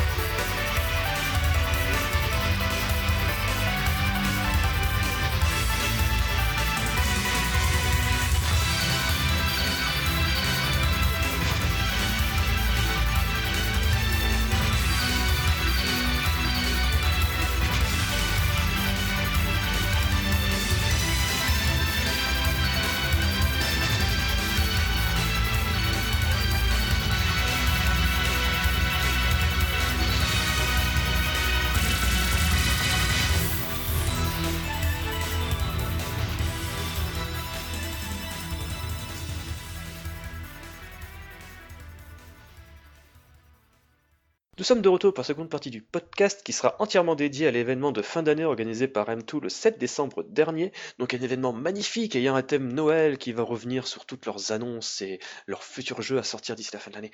Euh, donc on commence en rythme et en cadence et on balance avec Cotton Reboot donc de Bip qui a profité de l'événement en fait pour simplement un petit peu faire sa promo. Euh, donc Cotton Reboot, euh, on l'avait déjà dit par le passé, on va le répéter, c'est le portage entre guillemets remake euh, de Cotoon, l'adaptation X68000 du jeu d'arcade fait par Success et Sega, enfin développé par Success, édité par Sega en arcade, qui va ressortir sur PS4 et Nintendo Switch ainsi que Steam. donc dans les détails en plus, on apprend que Cotton Reboot va en fait proposer des arrière-plans nettement plus améliorés au niveau des détails, il en va de même pour les animations par rapport à la version X68000. Euh, de même, quelques changements ont été réalisés au niveau du système de cristal qui joue une part essentielle du système du score dans Cotton. Euh, de même, on a eu quelques détails en plus sur les musicos, dont on savait déjà qu'il y avait Shinji Osue et d'autres grands noms. Et ça sent bien le casse-tête, hein, ce système de cristal. C'est pas pour dire, mais je le dis quand même. De toute façon, c'est attendu pour euh, l'année prochaine bah, sur PlayStation 4, Switch et Steam. Euh, sur ce, Hubert, on va enchaîner. Bah tiens, euh, Darius Cosmic Collection. Alors, eh bien, Darius Burt Cosmic Collection. Alors, toi, par contre. Oh, pardon. toi, Moi, je tu fais la bourde de lire. tu lis mes notes où j'ai mis Darius Burt Cosmic Collection. Je reprends, je reprends, je reprends, je, je, reset. Darius Cosmic Collection, donc, disais-je, est euh, alors annoncé sur PS4 au Japon pour le mars prochain, mais uniquement en dématérialisé. Donc, Non mais on comprend. Et franchement, je, je suis perdu. Heureusement, j'ai acheté mon petit, ma petite collection euh, en physique. Au moins, je pourrais regarder la boîte alors, on, on, va pas refaire voilà toutes les toutes les étapes qui ont été déjà décrites tout à l'heure, mais quand même, une fois il est seulement en physique, ensuite seulement dématérialisé, ensuite c'est pas le même, ensuite c'est le même, mais c'est que les versions console, mais c'est que les versions arcade, mais c'est les deux en même temps. bref. Donc, à l'image de la version Switch hein, disponible sur l'eShop, euh, il y a deux éditions, la Arcade Edition, donc Darius, Darius 2, Sagadia et Darius Gaiden à 5200 yens, et une Consumer Edition à 65 000 yens, où il y a euh, tous les trucs euh, de console, ce qu'on a déjà dit plus haut. Donc ce sera l'occasion de voir trois jeux en plus, c'est-à-dire Darius Plus, ça tombe bien, de, de la version PC Engine, Supernova, la version Super Nintendo, et la version Genesis de Sagaya. D'ailleurs, j'ai oublié de préciser, c'est que ces jeux-là, ils sont dans la version euh, euh, éditée par Strictly Limited Game. Ils sont déjà dedans. Ok, bon. Il me semblait que tu l'as précisé, mais c'est mieux vaut deux fois qu'une. Mm. Sans oublier en bonus donc l'inclusion d'une localisation anglaise, ce qui peut être pas mal, et quelques améliorations mineures sans plus de détails. bah écoute, hein, le, scénario euh, des, le scénario de ces poissons euh, venus de l'espace, c'est non, c'est une bonne chose. Alors tout ce, contenu, tout ce, contenu, sera ajouté dans la version Switch via euh, japonaise via un patch. Et à noter que les seules différences entre la version PS4 et la version Switch ce sera l'inclusion bah, des trophées typiques de chez Sony, 50 trophées de chez Sony. Donc euh, voilà. Euh, choisissez la vôtre, choisissez une des mille vôtres. Putain, j'en peux plus. J'en peux plus. Mais c'est ça, ça rend fou en fait. Vous savez pas, chers auditeurs, vous vous rendez pas compte à quel point ça rend fou quand tu prépares une émission ou des trucs, tu te rends compte qu'en fait les gars ils sortent 40 000 fois le même jeu, mais en fait il y a des, variantes, il y a des différences entre chaque édition et puis ils rajoutent des choses. Oh putain, c'est au point où les mecs quand ils vendent leur jeu, ils font des tableaux Excel des différences. Ah, mais bah c'est obligé, surtout qu'en plus, euh, rien que les versions arcade, c'est à les versions 3 écrans, les versions 2 écrans parce que les, les 3 écrans n'étaient pas trop développés, les versions un seul écran, les, les, portages parfaits, enfin bref, c'est déjà le bordel Darius à l'origine. Mais alors si en plus tu rajoutes euh, des, des, des épreuves pour essayer de t'y retrouver, mais c'est un cauchemar J'ai une blague. Est-ce que ça serait pas plutôt la Darius Comic Collection?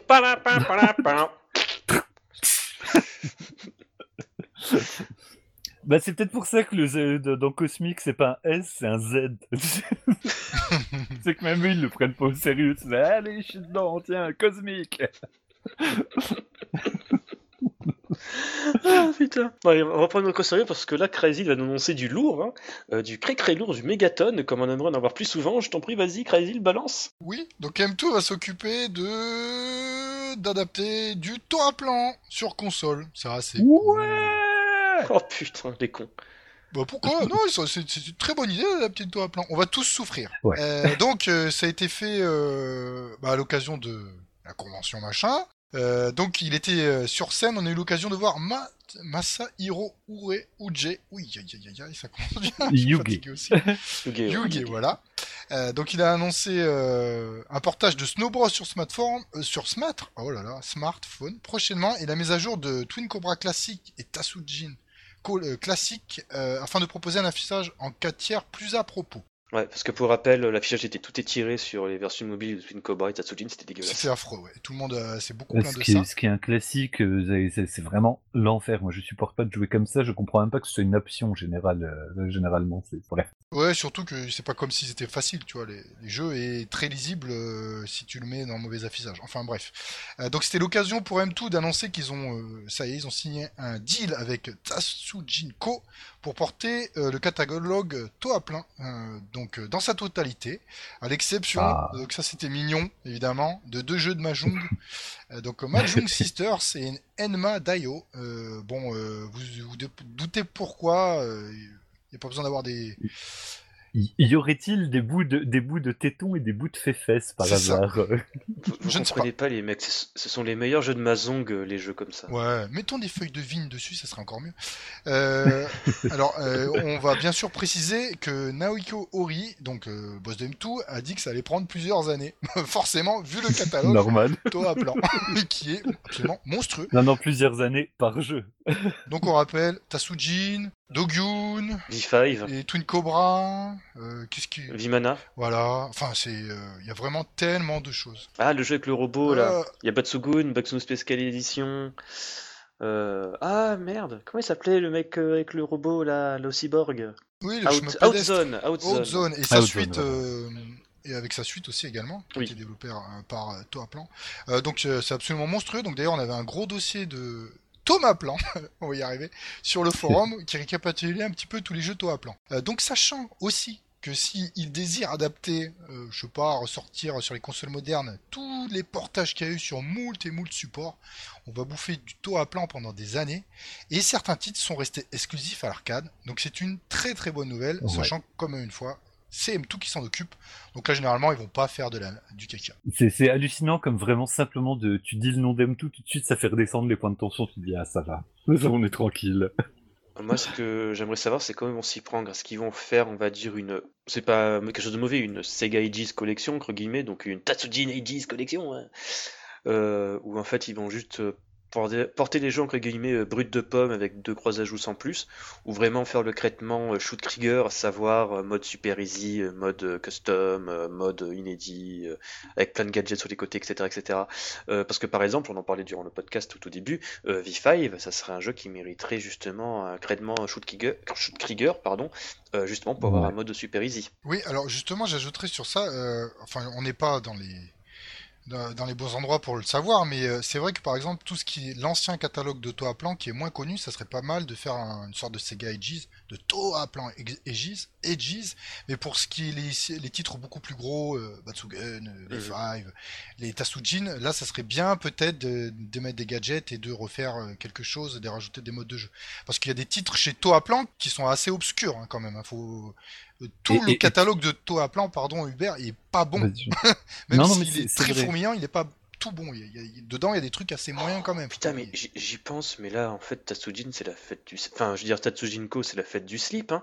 Parce que on a Twin Cobra et Tatsujin sur téléphone, on a Snow Bros qui vont débarquer, euh, t'as le gars là chez Mindware qui est en train de faire euh, un slap fight euh, chromie et des poussières, maintenant M2 qui dit ah, on va porter tout le catalogue, wow putain le gars, ouh En plus il a aussi sur le feu l'idée d'un nouveau jeu inédit, euh, enfin, je sais pas si pour le coup c'est slap fight auquel il faisait référence, mais putain Bah oui, oui, à voir. Après, euh, on- En tout cas, moi, je, re- je, je rejoins euh, ce que, ce que tu disais euh, d'Alatraïsil. C'est vrai que pour les anciens jeux et puis certains de, euh, les, des versions euh, plus plus à la M2, ça, ça, ça s'y prête pas. Enfin, ça voudrait rien dire. À la rigueur, ajouter un mode easy pour pas mal de titres qui sont quand même vraiment venus, soit. Mais bah, par contre, voilà, qui, qui nous soigne un Batsugun, qui nous soigne un Tatsujin O, enfin, qui nous, qui nous fasse des, des belles choses pour cela. Moi, je, je suis, je suis impatient. Je, suis en train de rêver un Tatsujin croisime du nom comme devait être à la base Boulet de Soul. euh, ouais, enfin, euh, oui, oui, oui, ça c'est toujours pareil, sauf que euh, quand vous avez vraiment joué aux deux Tatsujin, euh,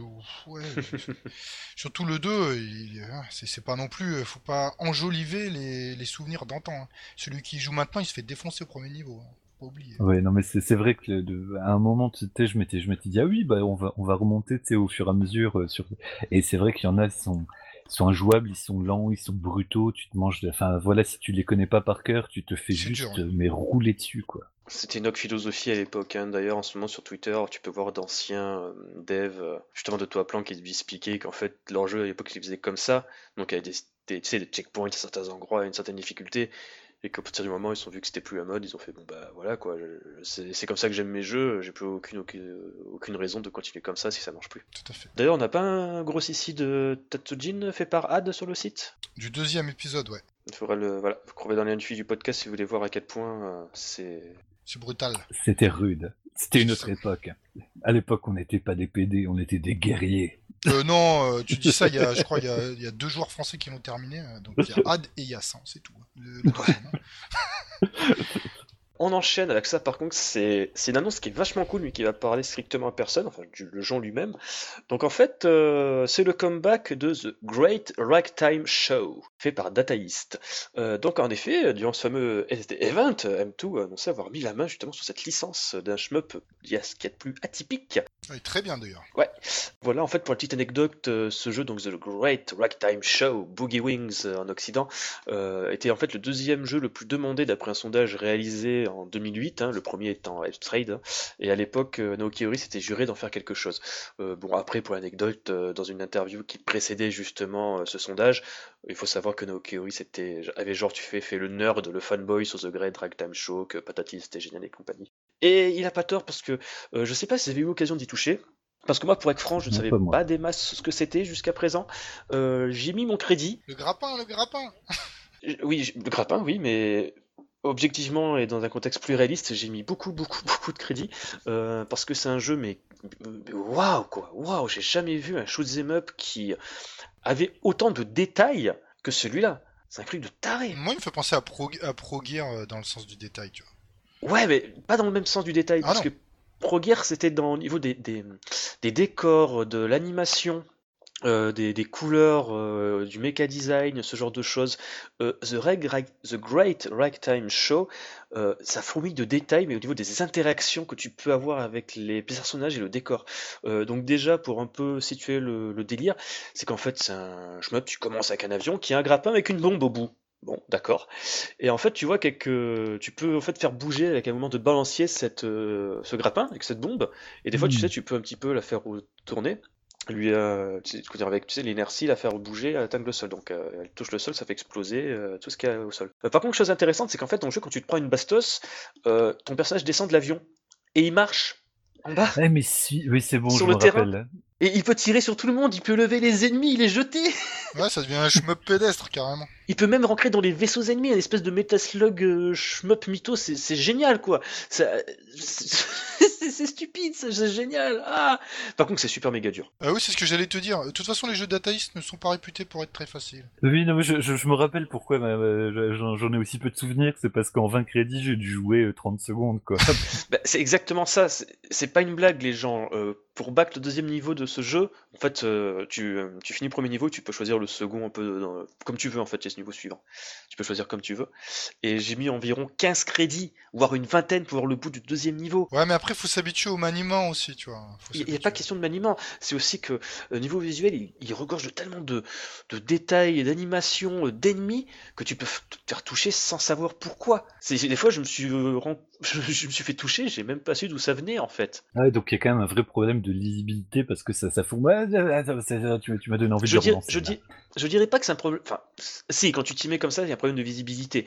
Euh, mais je pense un petit peu le même souci de visibilité que tu peux avoir sur euh, Garega où, euh, où tu vas dire pendant tes premiers crédits, eh, ce jeu est nul, il joue à pas les décors, et c'est ça, et les tirs se confondent dans le décor, et, et au final tu fais, je sais pas moi, après 5 parties et c'est bon, tu arrives à à mieux les visualiser. T'imites bien le, le, le Uber Venice d'il y a 5 ans.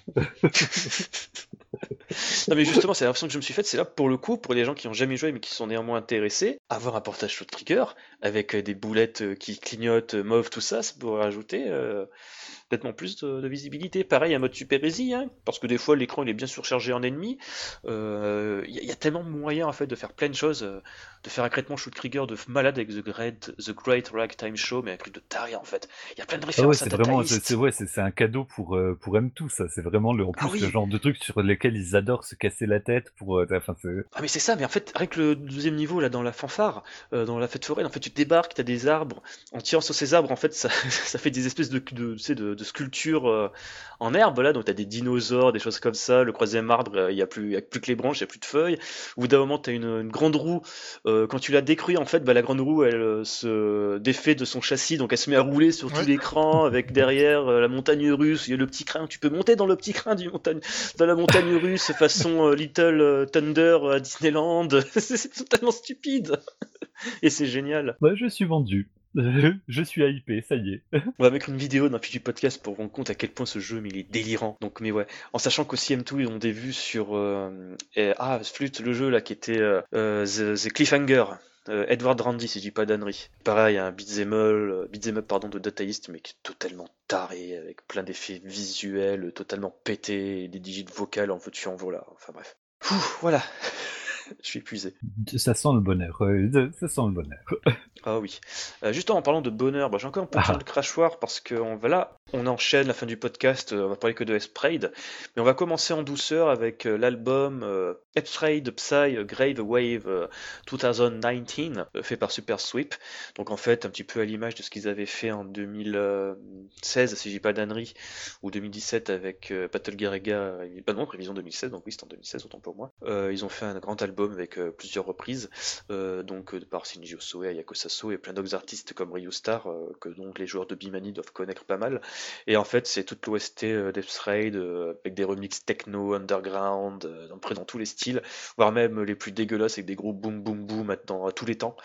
Bah, Euh, surtout donc que voilà. l'air de rien, c'est quand même une des euh, une des OST les plus bizarres de chez Cave, je trouve. Il y a une ambiance ultra tendue, des, des, des, des rythmes qui sont bizarrement lisibles. Enfin, il y a, y a, y a plein de morceaux dans, dans la BO Sprite qui sont vraiment anxiogènes, quoi. Donc, je, je suis assez curieux de voir ce qu'ils en ont fait, quoi. Bah justement, il y a un petit vidéo euh, de promo qui a été publié sur YouTube. Je mettrai la- le lien dans la fiche du podcast pour se donner une idée. Mais honnêtement, j'ai toujours trouvé la musique de un petit peu anecdotique entre guillemets, dans le sens où euh, après Ah, avoir je trouve que celle du premier, du premier niveau, qui, elle, Oui. elle installe Bah une oui. tension infernale. Et Oui, après, c'est vrai qu'il y a certains trucs qui sont un peu plus à la, bah, limite, limite à la Toaplan, à la, à la Batsugun presque, tu sais, euh, dans, dans leur, euh, dans, dans leur côté un petit peu presque joyeux. Mais il y a certains morceaux, c'est des, c'est des perles, quoi. Oui, c'est clair que dans, oui, c'est vrai que dans les deux musiques, on se souvient bien, c'est celle du premier niveau dans l'école et celle des boss en fait. Mais mis à part ça, honnêtement, euh, je me souviens de quasiment aucun autre thème. hein. Oui, c'est vrai que le deuxième niveau était tu, tu, tu, tu, tu, tu, tu, c'est un petit peu trop, euh, trop joyeux, quoi.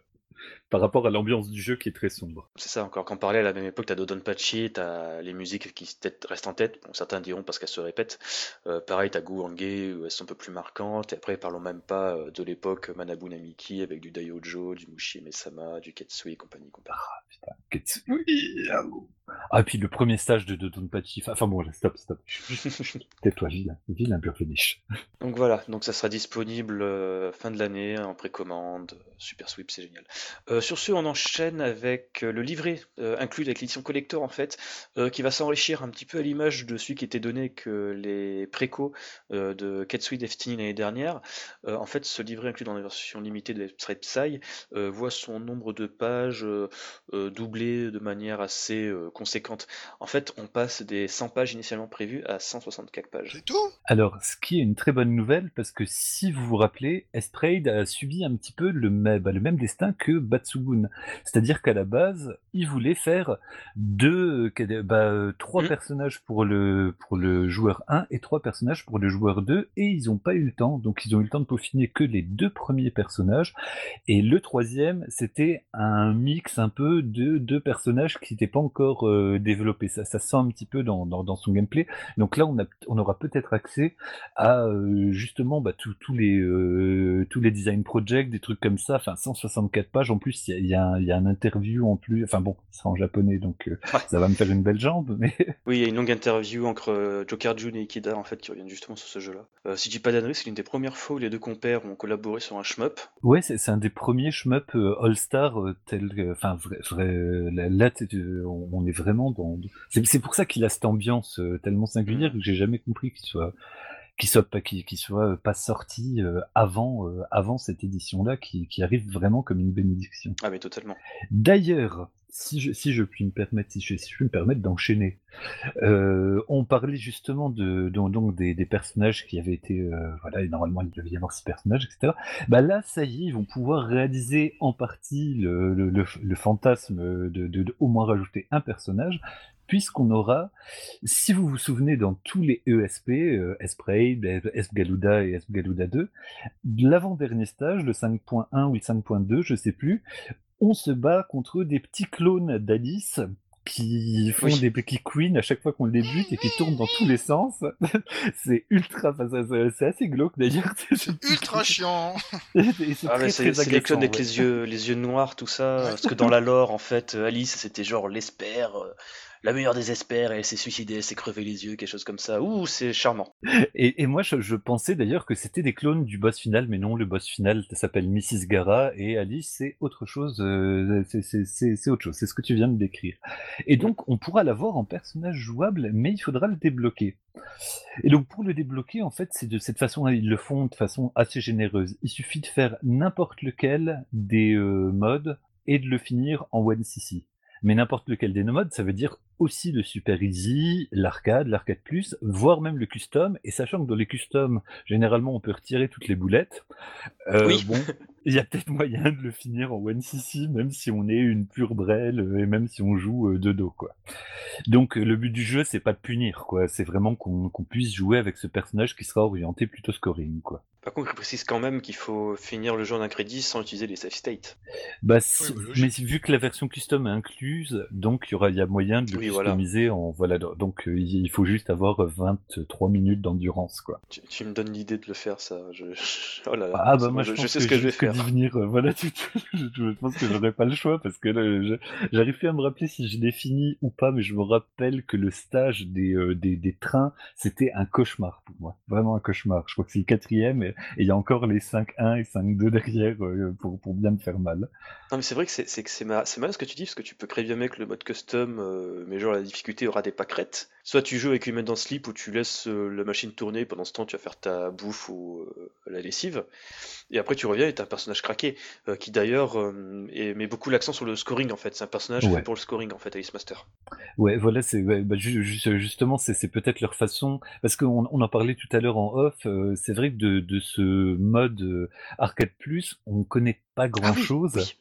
Euh, et du coup, bah, un des aspects, c'est qu'il y aura ce fameux personnage en plus euh, jouable, et, et, puis des artworks, et puis plein de, du scénario en plus, des choses comme ça. Mais en termes de gameplay, moi, j'ai, alors peut-être que toi, tu, tu, sais plus de choses. Moi, moi, j'ai pas trouvé grand chose du tout, quoi. On en parlera un petit peu après, parce que là justement on va enchaîner avec. Bah, justement, il faut revenir un petit peu sur tout le contenu de ce jeu, mais comme toi, j'ai pas eu des masses d'informations, j'ai pas vu des choses filtrées. Euh, je sais qu'à la Taito A, ils avaient fait justement une démo, si je dis pas d'annerie, c'était le mode arcade plus, euh, avec euh, justement Alice qui était jouable. Donc des Japonais ont défoncé le jeu pendant deux jours, de souvenir. de même, durant l'event qui avait eu lieu le 7 décembre dernier, tu avais Clover Tack qui avait défoncé le jeu sur la scène, hein, donc voilà. Mais mis à part ça, je sais pas ce qu'il y a vraiment de, de plus à attendre. Euh, bah, honnêtement, déjà rien qu'un rien qu'un personnage orienté scoring, ça, dit, ça peut vouloir dire beaucoup de choses pour M2, et donc ça peut déjà rajouter un sel hallucinant au, jeu. Quoi. Donc moi, rien que ça, je, suis déjà content, mais en plus, on a un nouveau boss, un trou last boss. Non, voilà. Euh, en parlant de sel, là, c'est sur les blessures à vif, quoi. en partie, mais c'est pas totalement un trou last boss dans les faits. Bah ouais, oui et non. Bah en fait, euh, oui, parce que finalement, on la rencontre déjà en tant que clone. C'est en fait, ce sera Alice Master qui débarque en tant que mytho TLB. Mm. Donc elle aura trois formes avec un thème musical pour chacune, donc euh, on peut fantasmer euh, beaucoup là-dessus. Et bah ouais, à part ça, je ne sais rien. Donc je suis ultra excité, mais, mais en même temps, qu'est-ce qu'il y aura de plus? Euh, Si j'ai pas d'annerie sur les thèmes musicaux, en fait, t'avais Joker June qui a, bah, un petit peu comme à l'époque euh, des Sprays, hein, il, il met les mains dedans dans ce portage-là. Il avait balancé euh, des idées d'éléments qu'il aimerait voir dans les musiques. Donc il faut que ça fasse un petit peu chant de Noël, musique classique et compagnie. Et si j'ai pas d'annerie sur un slide, ils avaient mis des mots-clés en anglais pour chacun des trois thèmes. je crois de souvenir c'était respectivement Rage, Wing et Madness. Ok, bon, ça sent bon. Euh, voilà, déjà, tu sens bien le coup. Et d'après ce que j'ai compris euh, sur l'article de Famitsu, euh, c'est qu'en fait, Alice Master apparaît donc dans le mode Super Easy Arcade Plus et le mode Custom ainsi que le mode Histoire, donc Yuri's Room, on en reparlera un petit donc, peu plus Donc en fait, tous les modes spéciaux à part le mode arcade, quoi. Exactement. Euh, totalement, donc à part le mode arcade, où en fait elle apparaît avant d'affronter euh, Miss Gara, donc euh, la dame à baf. Ah d'accord, donc elle apparaît entre les deux, j'avais pas compris ça, D'accord, alors d'abord tu niques ses clones, ensuite tu niques l'original, et après tu arrives à Miss Gara, ça marche. Ouais, mais bon après pareil, c'est les... l'article sur Famitsu ne marquait pas plus de détails, peut-être qu'à ce moment-là Miss Gara devient Grand LLB, là honnêtement je sais pas et je veux pas dire d'annerie. Mais du coup, on reste que voilà, il y, a un boss en plus, un boss de fin en plus. Voilà, que peu, euh, importe l'ordre, il y a ça. Et ce sera donc euh, ce, personnage jouable, ça, ça, nous rappelle euh, mm, des, mm, bah, Grace Counter où ils, avaient un peu les, les techniques là, tu bats un personnage et puis après tu l'as dans ton roster et compagnie. Donc ouais, c'est plutôt une bonne idée. Alors après, il y, a un mode en plus, moi, le mode story qui, qui consistera à jouer à la poupée, puis se changer les habits et compagnie avec un style un peu kawaii, moi ça me fait pas vraiment bander quoi. justement, euh, avant d'enchaîner là-dessus sur les derniers rappels au sujet des Psy, c'est que je vais juste finir cette parenthèse sur le, boss là en question, le nouveau boss. Euh, si je dis pas d'ânerie, c'est pas une des premières fois où M2 rajoute vraiment du contenu inédit à un jeu qui porte Bah si en fait. Ah si, si, si. Attends, j'ai peut-être une ânerie, mais il n'y avait pas. Ça vraiment, ah, je, je, devrais le savoir en tant que Sega sexuel. Je crois qu'il y avait euh, Thunderblade sur Croix DS, vous avez rajouté des stages. Et pareil, je crois qu'ils avaient rajouté un boss dans, dans Space Harrier ou un personnage à part, je sais plus. À ce, compte-là, on pourrait compter le Link Loopland qui euh, utilise vraiment, qui voilà, qui est vraiment un, pas un mode de jeu, mais carrément un jeu à part. Ah mais je suis bête. Il y a aussi, si j'ai pas d'annerie, euh, en Fantasy Zone 2, W, là, le, sur sur 3DS, où tu avais un troisième personnage jouable avec euh, justement le, frère maléfique de Opa Opa, ou Opa Opa maléfique, je sais plus. Dark Opa Opa Oui, mais en même temps, Fantasy Zone 2, c'était bizarre parce que c'était le portage du Putain, là, on, digresse à mort. Mais c'était euh, un portage 3DS de Fantasy Zone 2 System 16 qu'ils avaient développé sur PS2 pour la collection Fantasy Zone. Ouais, parce que le portage arcade, à la base, il, enfin, la version arcade, elle était, elle, elle, était un peu zarbe ou quoi, du, du coup de. Bah, elle pas surtout. Fantasy bah, arcade n'existait pas, c'était bah, il y avait une version MAME, mais avec euh, du son tout pété, enfin vraiment ah des musiques dégueulasses. Alors je sais pas d'où ça vient d'ailleurs, hein, si ça se trouve c'est un truc qui a été fait a posteriori ou une version bootleg, mais vache. Non, je, je, pense que c'est les gars qui ont dû extraire euh, le, l'arôme de la collection PS2. Ouais, c'est probable, parce que vraiment pour qu'elle pour qu'elle chiotte à ce point-là, c'est ou bien ils nous voulaient du mal, quoi, c'est possible aussi. Donc ouais, c'est... Ouais. Non mais c'est cool, c'est cool, d'autant plus que là, euh, il y a Joker June qui a mis pas mal d'appui dedans, il s'est bien investi dessus, ça fait vachement plaisir. Bah, c'est ça, parce qu'on l'imaginait en train de mourir et de sécher dans un coin de bureau, et puis non, là, le voilà, de, de, nouveau là. Je vais digresser totalement, mais tu sais qu'en fait, ce gars, depuis maintenant quelques temps, il a fond dans sa carrière de mangaka. Hein, il a sorti euh, Bodum, euh, qui s'est fini il n'y a pas très longtemps. En parallèle, il a fait et bientôt fini La Ville en Dole, hein, deux mangas d'ailleurs qui sont sortis en France, hein, pour ceux que ça intéresse. Euh, donc à ce niveau-là, il marche bien. Et là, je parle vraiment de ma life, c'est qu'en fait, euh, il n'y a pas très longtemps, il était au salon du livre de Toulon, et je l'ai su euh, le jour même, alors que j'étais à Paris. et j'étais deg. Parce que franchement, Toulon, c'est, tu vois, c'est genre l'affaire de deux heures de route en voiture depuis chez moi, quoi. Donc j'étais super deg, quoi. J'aurais pu y aller, euh, faire signer au moins mon exemplaire de la vie en dol et, et balancer euh, genre, ah, crois bien, on vous adore, euh, génial. Ah ouais, et vivement. Et puis, puis les artworks de Battle Gargal au gros bouquin, enfin, il y avait plein de choses. Ah oui, j'aurais pu, j'aurais pu ramener le Batsugun Groove Story. oh putain, oui Oh la vache, ah putain, je suis deg.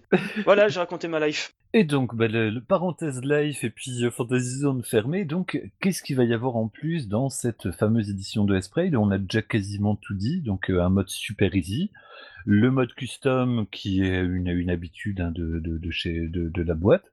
Le, le mode arcade plus, qui est le fameux mode qui nous rajoute à chaque fois, dont on ne sait pas grand chose, mais un peu quand même.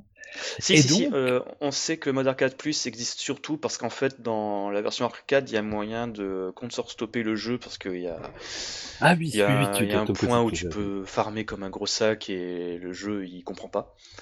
Ah oui, et en, partie ils, ils, ont décidé de limiter le, les possibilités de farming aussi, j'avais lu euh, dans un article. C'est surtout pour fixer quelque chose qui n'a jamais été fait auparavant. Parce que le jeu n'avait quasiment plus aucun intérêt pour le score en fait. Euh, parce que finalement tu pouvais créer bien euh, bah ouais, parce qu'en fait, tu pouvais farmer quasiment à l'infini en utilisant l'arme secondaire, tu sais, et en tapant juste avec la pointe de l'arme. Et donc, bah, les boss, ça, ça te mettait mille ans à les faire, mais euh, du coup, tu, tu pouvais, voilà, bah, counter stopper le jeu en, au moindre boss, quoi, quasiment. Mm. Donc on sait qu'il y a l'arcade plus, qu'il y a la chambre de Yori, Yori's Room, qui est en fait plus un, espèce de mode story déguisé, où au fur et à mesure de tes parties, tu vas pouvoir gagner des tickets qui vont permettre de customiser ta chambre, ton personnage et aussi acheter euh, des petits familiers qui pourront apparemment t'aider dans le jeu. Euh, donc c'est justement une idée de Joker June euh, qui avait soumis aux équipes de M2 pour un petit peu, on va dire, faciliter les débutants à s'investir un peu plus dans le jeu que d'ordinaire.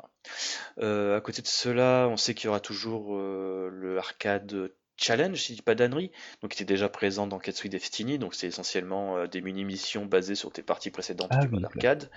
Euh, donc voilà. Qui sont souvent des, bonnes méthodes pour euh, assimiler bah, les, les, arcanes du jeu, justement, pour, pour, comprendre un peu ce que tu dois faire dans le jeu et ses subtilités, quoi. Exactement, donc c'est surtout une manière de bien s'encriner.